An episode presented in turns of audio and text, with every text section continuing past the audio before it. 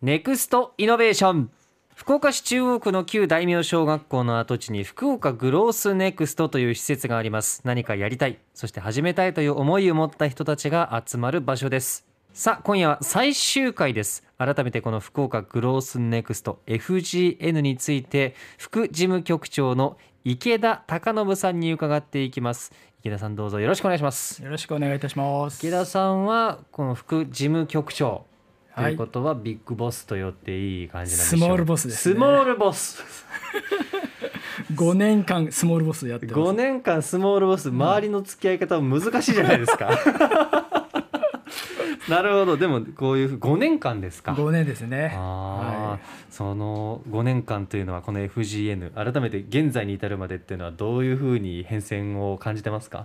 そうですね。最初私もグロスネクストに行けって言われた時はスタートアップって何ですかみたいな。それまではもう開発、まあ、ロードサイドに商業施設建てるとかそんなことやってたんですけど、はい。いきなりスタートアップ支援してこいって言われて、うんうん。もう本当自分でパ打ち合わせしながらパソコンで調べながらそんな中からでもその時は何だろうなサブスクリプションが流行ったり、はい。AI やったりでもそれがどんどんどんどん変わっていく中でそれに新しい子たちがどんどんどんどん対応して新しいビジネスやっていこうっていう、うん。そういった流れにいるっていうのはすごい幸せだなと思いますね。じゃあ本当にこう右も左もっていうところから今はもう楽しむっていうかこう成長を見守りながら上がっていってるな自分もっていう感覚ですか？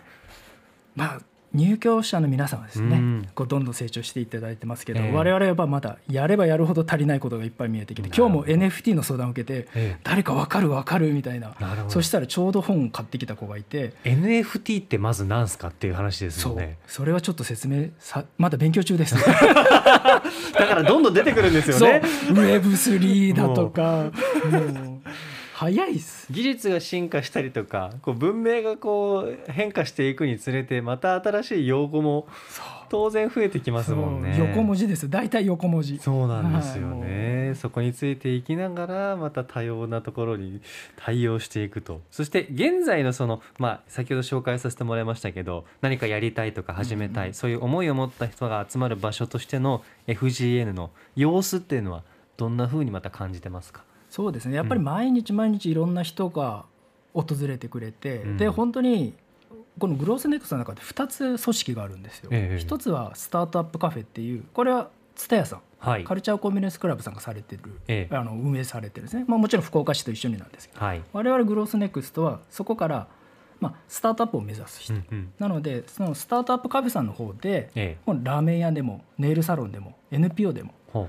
何でも企業の裾野をひ広げるんだっていう思いでもう何でも受け入れてくれてるう、うんうんん。そういったのがあるので、ええ。やっぱり一般の方々もうん。何かしたいと思って、うん。これやっていいんだろうかなと思う時はもう全部スタートアップカフェさんでそこで全部拾ってこう指導してくれたりとか、そういったことをやってもらってますね。うん。なのでそこが一番今この FGN のさを一番支えてくれてるところ。でそこから本当にお金持ちになりたいんだとか世界変えるんだっていう人たちをええグロースネクストの我々が受け取ってじゃあこんな人に会っていきましょうとかうんうん。っていうのはこういうそういうなんか流れと流れでこう連携しながらそういう感じですね。その思いのそしてその時に必要なもののアプローチを都度段階分けてあの面倒見てやってくれるっていうことですよね。はい。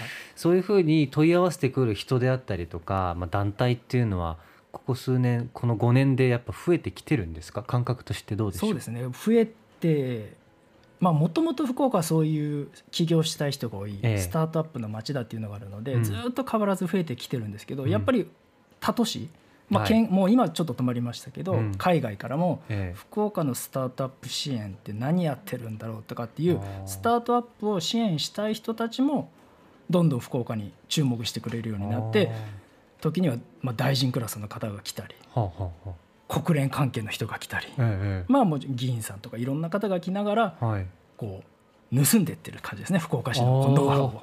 モデルケースになっていってるんですねす一つ一つ。ね。まあ、過去この放送をずっといろんなゲストの方が出てきてくれて、まあ、当然皆さん意識しながらその放送を聞いてくださったこともあると思うんですけど、はそこについてはどうでした？なんかこうこういう放送を聞くっていうのは出てる人がそうですね、うん。やっぱり一番こう嬉しいっていうのはやっええ。ぱそう成長したとか、ええ。そういうのももちろん嬉しいんですね、ええ。資金調達したとか、うん。売れたとかそれも嬉しいんですけど今日もタタクシーに乗ってる時に、はい。入居者の、まあ、ベンナーズのはい。フィシェルのいいのが CM で出てたんですよ。ほー。そういったきっかけだからそういうメディアに出るラジオに出てる、うん。テレビに出てるみたいな、その支援している方々が出てるっていうのは本当小さなこう幸せを感じますね。なるほど。本当に、はうーん。でも本当すごく嬉しそうに話してくれる人がいっぱいいて、番組を持ちたいという方も 複数名いてどなたと組めばいいのかわからないなという思う時間もあって そんなね楽しみながらやってくれたのはありがたいなと思いますし、まあそういうこうどれぐらいの人たちがその FGN に集まりそしてまあ羽ばたいていったって言ったら具体的な数とかあるんです具体的数えるこれ複雑でええ。FGN って一回リニューアルしてるのではい。一回みんな卒業してるんですよ。ほうほうほういまあ、か分かりやすく言うと1期。うん。2017年から19年までの、うん。まあ、約2年間。これはい。1期でやってて、ここでも約い180社ぐらいの方々が入居されてました。180って多いですよね。で2期が2019年から始まって今来てるんですけど、今大体150社ぐらいいらっしゃるのででその中で2期では新たにスポンサーさん、はい。大企業さん中小企業さんうん、そういった方々も巻きこうスタートアップとか起業したい人たちだけではなくて、うん。彼らをサポートしたい彼らと組みたいという人たちも今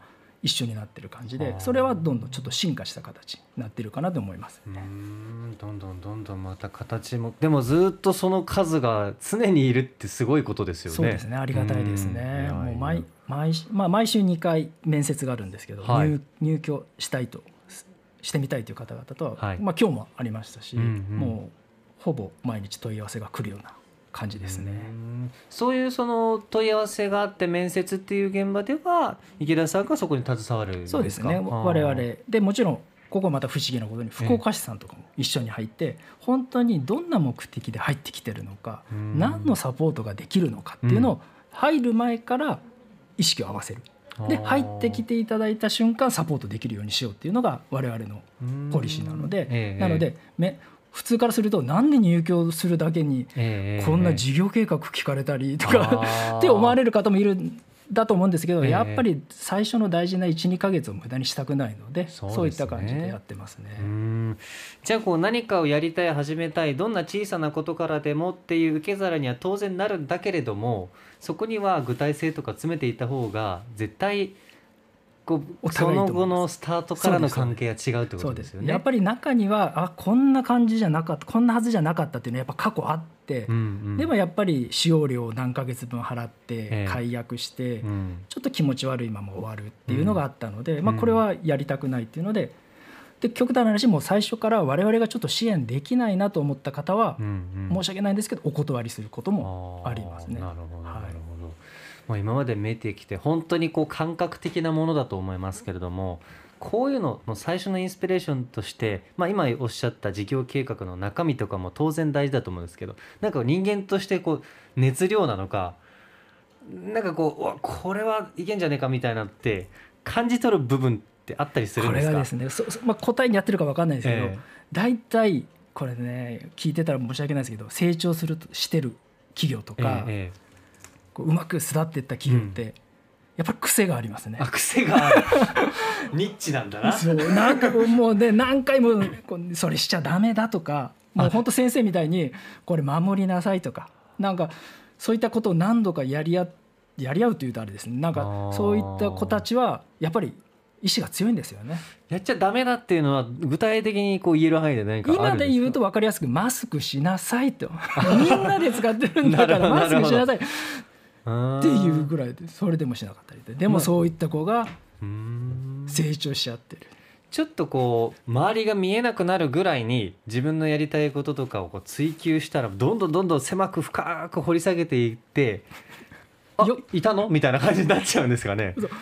だから、うん。まあそそれだけの集中力とかうん。もうやるんだって集中してたら外しちゃってたみたいな。そんな感じなんでしょうね。でもうん。癖がある。癖がある。いい意味で癖がある。いい意味でです。それで悪い風に移って揉めることも多少ある。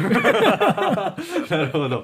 でもそうやってねこう相互の関係で喜ぶ日が必ず来るわけですもんね。でね。でも本当にそのいい部分とすごくこうやっている取り組んでいる企業の皆さんは当然難しさとか辛い時間が長いわけですよねそうですね。そうですね。ん。そこもまたメンタル面でも支えながらってことですよね池田さん。まあ支えてるといううとん。ちょっとあれですけど、ええ。やっぱこここにあの出演させてもらったメンバーも明るく喋ってますけど、ええ。帰ったらどうしようとか、うんうん。やっぱ悩んでるところいっぱいある。でもそれの吐き出せる、うんうん。悩みを吐き出せるとか、うん。あれ失敗したんですよとかって吐き出せる場所ってすごく大事だと思ってて、うんうん。我々はそれをちゃんと聞く解決はできないかもしれないけど、え聞いてあげる。えはい。でそのそれそれだけでもやっぱり彼らが少しでもこうリラックスじゃないですけどね、うんなるんであればそれは我々をいる意味があるなっていうのはやっぱ感じてますね。な。るほど、まあ、いろんな話も聞いていろんな光景を目にしてきたと思いますけどご自身の中では FGN 福岡グロースネクストで「よかったなこれ」とか「あちょっと嬉しいな」みたいな瞬間って 何かありますか？なんでしょう？いやでもそれ本当いつ何だろうって考えるんですけど、うん。まだそれこそ上場した企業が生まれたとか、っんていうのはまだないんですよね。ええでそれって本当出てきた時すごく嬉しいんだろうなと思うんですけど、うん。でも本当今は本当一つ一つ何気ないアドバイスをした時こっちはそこまで考えてないけど、うん。何気ないアドバイスした時に何日か後に、うん。あ池田さんのアドバイスのおかげでうまくいきましたとかそういった小さいことがやっぱりやっててよかったなっていうのは思いますね。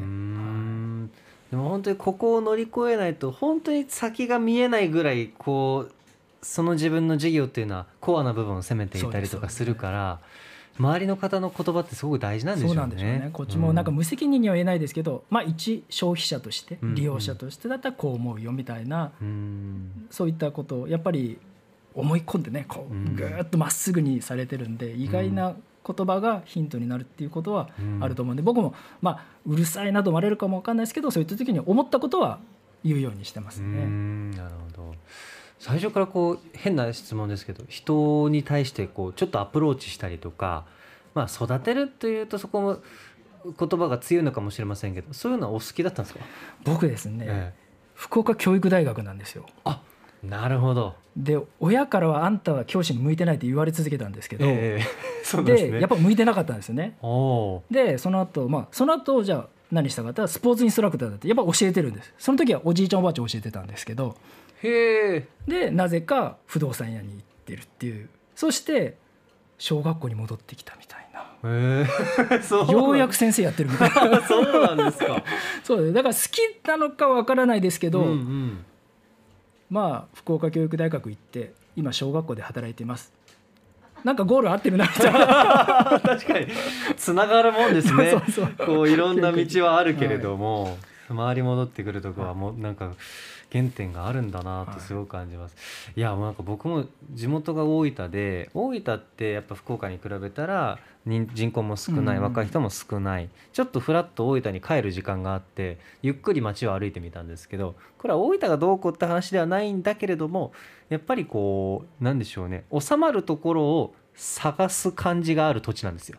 僕が住んでたから分かるんですけどこういうのが広がってますっていうのがこう幅が決まっていてその収まりどころをどうしようかなって考えて過ごすんですけど福岡ってやっぱ人も多いから収まるところはあるんだけど欲しいんだけどもう先着がいるなみたいな環境の中で違うとこ行かなきゃっていうような若者の目線とかこう街の雰囲気すごく感じてそういうのが再発見になったんですよね。だからこう街がまたビルがどんどん建ったりとかそこと一緒に今の生徒さんたち？ですか、だから今も我々は後ろのうん。リッツ・カールトンができるビルを見ながら、えいつかあそこに泊まるぞっていうぐらいの思いでえね。なんかこう全体的な街の変化とその企業とかの成長のフェーズが重なっていく人も中には当然出てくるじゃないですか。そうですね。だからそれが僕はいろいろイベントとかこのコーナーを通して楽しみだなと。すごく僕のじ喋る時間がちょっと長くなっちゃいましたけど 今のは。思いましたね。はい。では最後改めてあの FGA の代表してでも池田さんご自身の思いでもい構わないんですがこれからのこの青写真というかどんなことを目指していくかっていうのを教えてもらっていいでしょうか？そうですね。やっぱりスタートアップ支援施設って歌ってるからには、うん。本当のス本当のというかやっぱりユニコーンはい。っていうのを生み出したいっていうのは福岡市さんも我々もやってるメンバーも思ってるので、はい。やっぱりゴールとしてはそこを目指したいなと思うんですけどやっぱりここまで育ててきてもらった福岡市さんに対する、まあ、起業家を育てるスタートアップを育てるっていう流れは壊さずに、うん。まあ他都市に負けないええ。そういったスタートアップ支援を続けていきたいなとは思います。うん。はい、なるほど。いやいやちょっとなんか次のゲスト誰だろうって毎週思っちゃってたんで一旦寂しいんですけど 今回ゲストでねあの最後ということになりますけれどもね、ネクストイノベーションはこの改めて中国旧大名小学校の福岡グロースネクストその施設について掘り下げて、えーいろんな方を紹介してい、えーきました、えー今夜は最終回、えー副事務局長の池田貴信さんにお話を伺っていきました。どうもありがとうございました。